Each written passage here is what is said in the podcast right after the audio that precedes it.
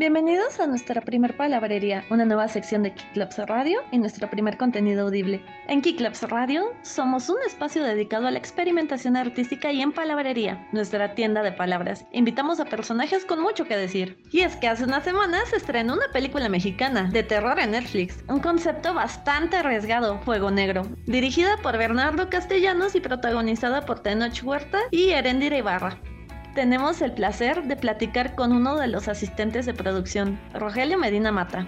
¿Cómo fue tu experiencia como asistente de producción? Mi experiencia como asistente de producción fue muy educativa, para empezar, porque pues es estar haciendo experiencia ya en un largometraje. Yo había estado ya en, en algunos cortometrajes, pero esa fue mi primera vez en un largometraje.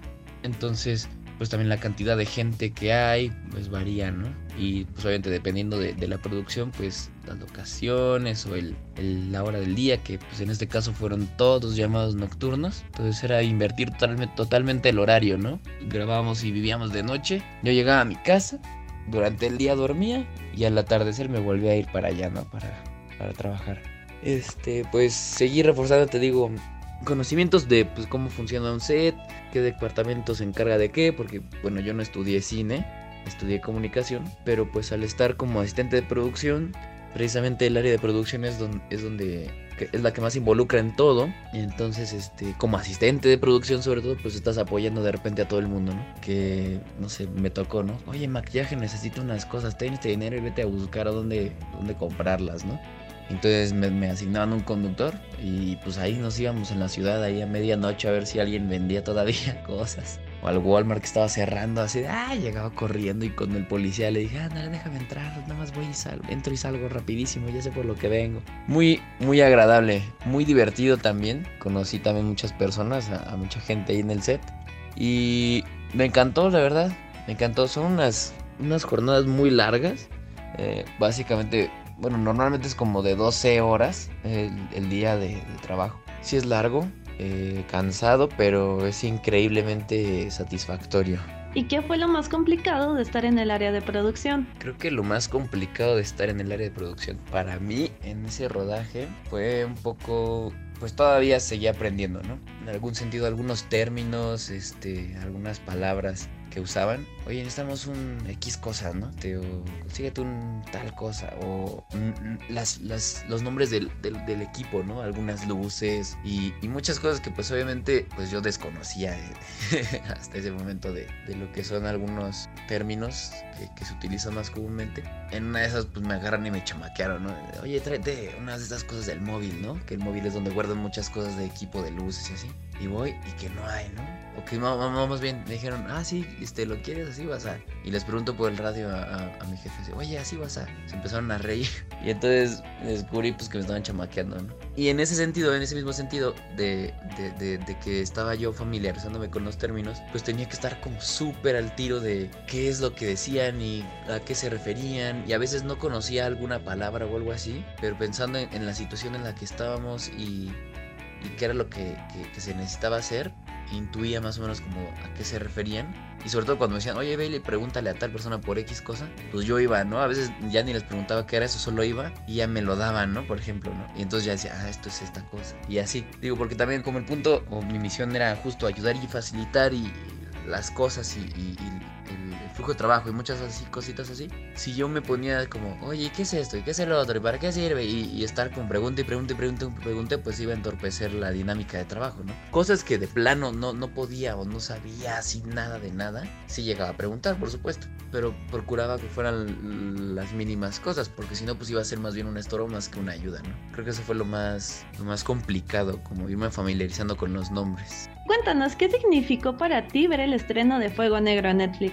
Para mí el estreno de Fuego Negro significó un éxito, es decir, una alegría, o sea, mucha emoción de, de haber participado en ese proyecto, un proyecto profesional que ahorita ya está justo en la plataforma que es Netflix y que ya todo el mundo puede ver y, mucha alegría de, de, que se haya logrado ya ese trabajo, ¿no? Eh, que yo hice mi parte en el rodaje y ya otras eh, partes del equipo, la producción o el director y ya después la postproducción que se encargaron de finalizar la película, de editarla, el, color y todo eso. De, eso yo ya no fui parte, ¿no? Pero una vez ya que se estrena, pues es como, bueno, es, es muy, muy bonito, se siente muy bien saber que algo en lo que participaste, un proyecto del que fuiste parte, ya se está estrenando, ¿no? Y está logrando llegar y sobre todo que es, es mexicano, ¿no? Que, que ahorita yo creo que el, el, cine en México está teniendo un, una, una especie de boom, yo creo. Va como despacito, pero siento que cada vez se va acelerando más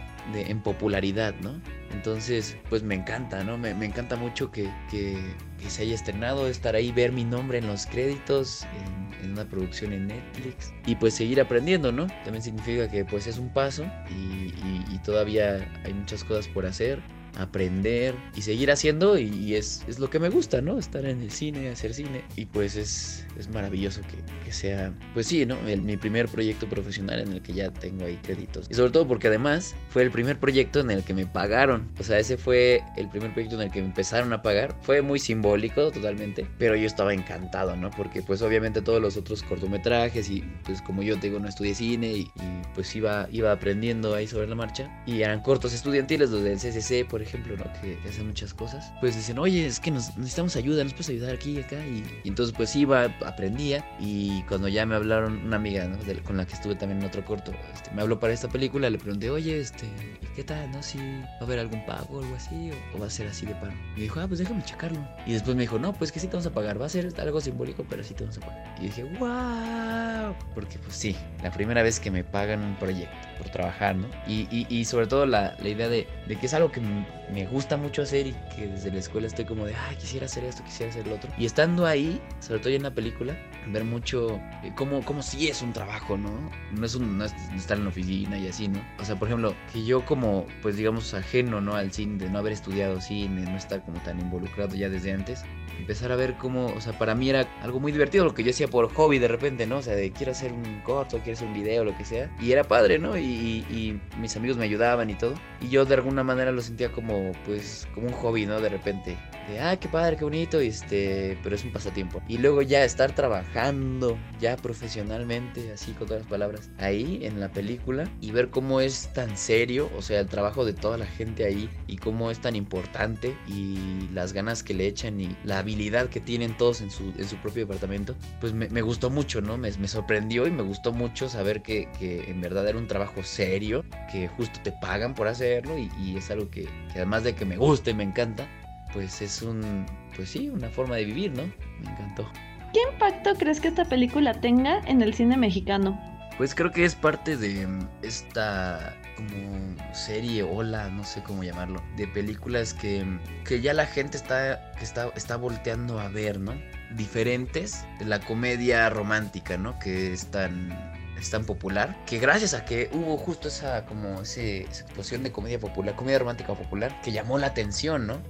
Hacía a la gente reír, hasta estaban divertidas, la gente le gustaban. De alguna forma empezaron a, a buscar más cine mexicano, ¿no? Tal vez más comedias románticas. Que, que, pues está bien, ¿no? Porque eh, el, lo que importa en este sentido es, es justo que la gente empiece a voltear a ver el cine que se hace aquí, ¿no? El cine local. Y entonces esta película, esta de, de Fuego Negro, yo creo que, que, su aporte en ese sentido a, la industria, a la industria cultural, ajá, sería seguir abriendo puertas, caminos, posibilidades de distinto tipo de cine que es di diferente a la comedia romántica, que, que la gente empiece a ver, a buscar y a, a querer probar, ¿no? Del cine que poco a poco se, se, se, empiece también a eso, pues a, a, que la gente lo busque y empiece a, a, descubrir nuevas cosas que antes no se daban tampoco la oportunidad de ver, ¿no? A lo mejor el nombre de la película o si había estado en festivales de cine así lejos, era sinónimo de, ahí está aburridísima, ¿no? No va a estar padre, no va a estar divertida o no me va a gustar. Entonces de plano ni volteaban a verlas, ¿no? Como que pensaban que el cine que se hace en México estaba súper mal, súper chafa, bla, bla, bla, ¿no? Y luego si eso le sumas la avasalladora cartelera gringa de los Avengers y todas esas cosas de cine de superhéroes que ahorita está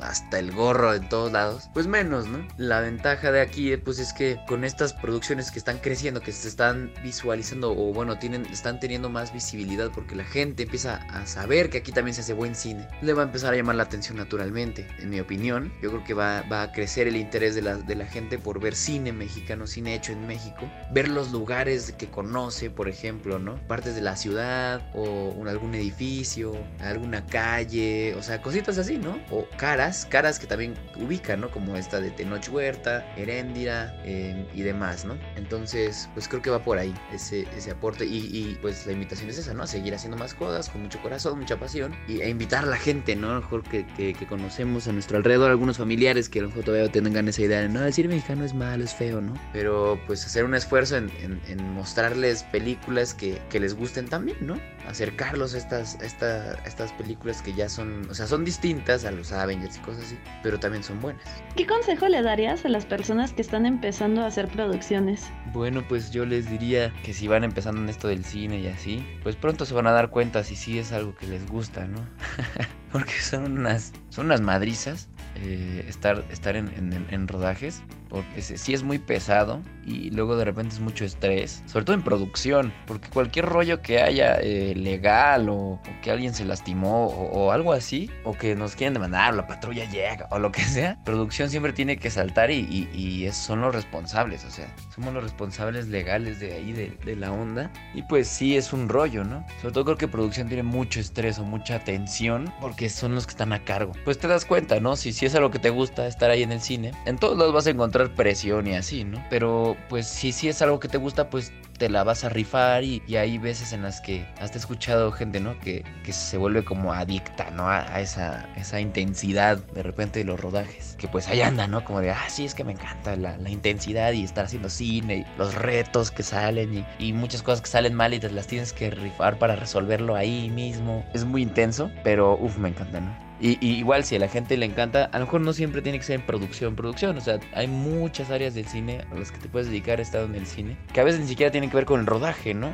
Pues si les llama la atención el cine, si gustan, eh, si les gusta el cine, quieren aprender o quieren ver por ahí algún, alguna oportunidad, alguna chamba, pues empiecen, em, decían por ahí, ¿no? Que hay dos formas de entrar al cine, siendo asistente en algún lado o estudiando, mm, estudiando cine. Entonces yo creo que la ventaja de, de, ambas, tal vez digo, yo no estudié cine, yo fui asistente. La ventaja es que puedes conocer muchos, muchas áreas y al final pues te puedes dar una idea de que a lo mejor qué es lo que te gusta más, ¿no? Y pues que le echen muchas ganas y que sobre todo, ¿saben? Sobre todo, piensen mucho el cine, ¿no?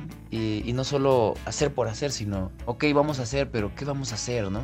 ¿Cuál es el sentido de esto, ¿no? O sea, que tenga ese, esa conexión como personal también, de alguna, de alguna forma, yo creo. A lo mejor al principio no van a, no van a, no, no va a ser como un éxito tal vez, en el sentido de que pues a lo mejor no les van a pagar al principio, o a lo mejor y sí, y está súper bien, pero pues es, es echarle muchas ganas, la verdad. Y, y aprender y, y, estar con ánimos de seguir aprendiendo y, que sepas que la vas a regar muchas veces, pero, pero cómo resolver lo que esté pasando, ¿no? Porque siempre va a haber muchos errores, siempre va a haber algún accidente, en el sentido de algún imprevisto, ¿no? Pues de ya se nos acabó esto, ya se nos acabó el otro, o sabes que alguien no trajo X cosa, o cosas así. Entonces es este, pues mucho resolver problemas y háganlo con mucho amor, eso sí. Cuéntanos, ¿qué otros de tus trabajos podríamos ver y consultar y dónde?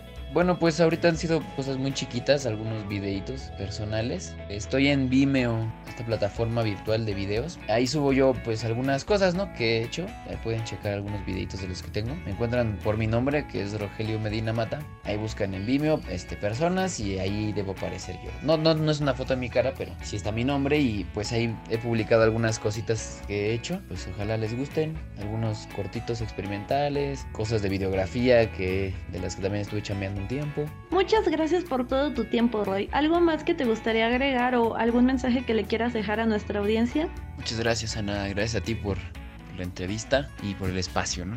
Pues contarles que pues no siempre es fácil, ¿no? O sea, entrar a esto del cine porque, sobre todo, digamos, yo tuve mucho el apoyo de mi papá y consejos de mi primo, que él sí estudió cine, eh, para, para poder entrarle, ¿no? Y, y, saber algunas cosas básicas para poderme mover y, y, no ser un estorbo ahí en el set. Y digo el apoyo de mi papá porque mientras yo estuve escribiendo mi, mi proyecto de titulación, él me dijo, ¿no? Pues órale, va, yo te apoyo mientras tú estás haciendo ese proyecto, pero vete a buscar en rodajes y, y métete a donde puedas y aunque no te paguen, pues yo te echo la mano, ¿no? Mientras. Y la verdad es que gracias a eso, pues me ayudó muchísimo porque entonces yo pude entrar a, varios cortometrajes donde no, no, pagaban un solo peso y sobre todo casi todos eran en la ciudad, yo vivo en el Estado de México y pues gracias a ese apoyo que me dio mi papá, pues me pude estar, me pude ir, ¿no? A, a, echarme los rodajes, las madrizas, este, sin que me pagaran y mientras pues terminar mi proyecto de titulación, ¿no? Sé que no todos tienen las mismas oportunidades, este, todos estamos parados en el mismo lugar, pero pues la invitación sería a, que si algo te apasiona, te gusta, encontrar alguna forma, ¿no? Encontrar tu propio camino hacia allá. Y, cada quien va a tener un camino distinto y, conozco gente que no, no, tenía nada que ver, no estudió nada, ni, ni su familia lo apoyaba y tenían este, ningún interés en el cine y eso. Y aún así esta chica fue y se, aventó y dijo, yo quiero estar aquí y, se movió y vio cómo le hizo para, para irse metiendo, ¿no? Pero pues cada quien, o sea, no hay una fórmula para hacerlo, ¿no? Entonces cada quien tiene que ver con qué elementos cuenta a su alrededor para pues poder hacer lo que le gusta, lo que quiera hacer, ¿no? Y eso es de cada quien, cada quien sabe cómo manejar sus propias sus propias vidas, ¿no? En todo caso, las herramientas con las que cuentan y así. Gracias de nuevo, Roy. Fue un gustazo platicar contigo y quedamos al pendiente de tu canal en Vimeo. Esto es Kick Radio. Pronto habrán más sorpresas. Hasta luego. Saludos a todos. Conecta con Kick